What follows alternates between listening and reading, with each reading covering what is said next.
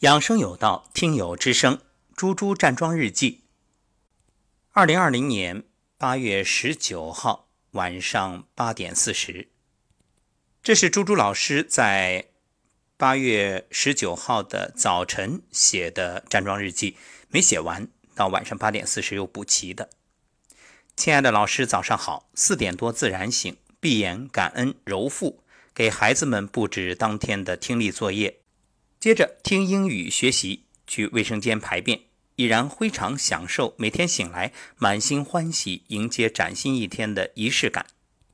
当然，等我正在做其中某一项时，勤劳的妈妈已经打开老师的终极站桩音频，沉浸其中了。喝完益生菌，和妈妈面对面站立，微闭双眼，面带微笑，想象着头顶蓝天，脚踩大地，双脚稳稳扎根大地。最近这些天天气特别给力，天空美得不可方物，就好像去到梦寐以求的欧洲某个童话小镇。哦，对了，应该是像极了小时候每年暑假必看的经典版《西游记》里孙悟空翻的筋斗云。尤其今天早上打开窗户，最是喜欢这夏末秋初的早上，微风习习，轻柔地抚摸着脸庞，空气中弥漫着淡淡的收获气息。毫不惬意，深深的呼气吸气。这里要特别说明，暑假课后遗症，每次只要连续上课，下巴就会热热烫烫的。常规的剧情是，这时候都会冒痘痘了，而这次竟然第一期结课半个多月，第二期课已经开始了，还没有冒出来。我姑且认为这是身体好转反应。我感受着热气从下巴往下到嗓子。肺部、胸口、小腹一股股热流，就好像极冷的冬天，在外面冻了许久，进屋喝一杯热饮，那种身体被温暖包围、滋养的感觉。还有那么一瞬，脑海中出现去年十一和友人一起出游，某个早晨漫步在雾气缭绕的山上，竟然有羽化成仙的感觉。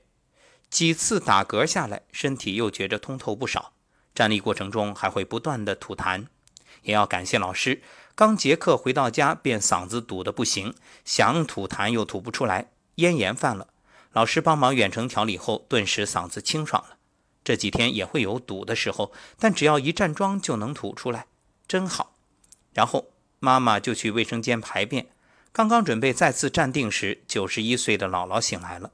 自从六月份把姥姥接来之后，妈妈基本上早上的站桩就在姥姥醒来后结束。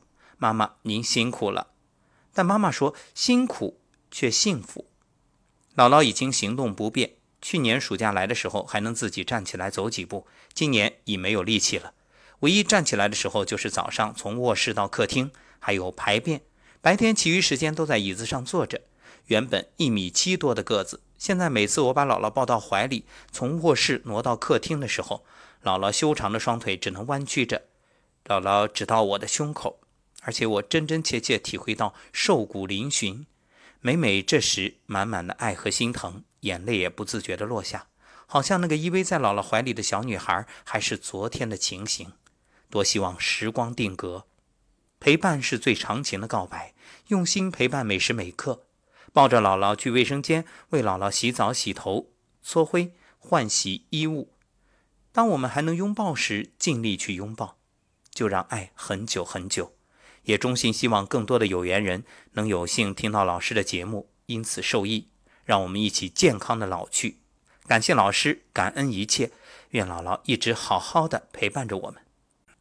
感谢猪猪老师的分享，也祝愿姥姥健康长寿。分享完猪猪站桩日记，忽然想到昨天一位听友给我的留言，他叫信佳，来自杭州。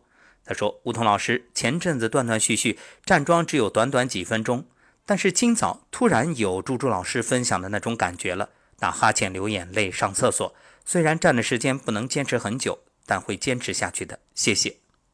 你看，不经意的分享，有可能就会影响很多人。比如猪猪老师，从去年听到节目开始体验，一路走来，记录自己的感受，我们在节目当中与大家分享。”相信有许多听友都是受到猪猪老师的感召、影响而开始尝试，无论是因为好奇，还是怀疑，因为我也听到很多听友给我说：“哎，朱朱老师说的这些感觉，我怎么都没有啊？”事实上，因人而异，每个人的感受不同。还有就是，一定量变到质变。你只是三天打鱼两天晒网，想有这样的感觉，那恐怕很难。一定是坚持下去，久战必有功，坚持必收益。好，祝愿各位好好的加油，也欢迎更多的听友走进节目。现在我们有一个小栏目，叫做“百人养生谈”，已经到三十多期了。只要你有，无论是站桩方面的感受，还是通过节目去尝试其他的养生方法，衣食住行方方面面有收获、有体会，都可以走进节目与大家分享。愿你的分享能够让更多人受益，因为你的影响而走上养生的道路。我在这里。等你。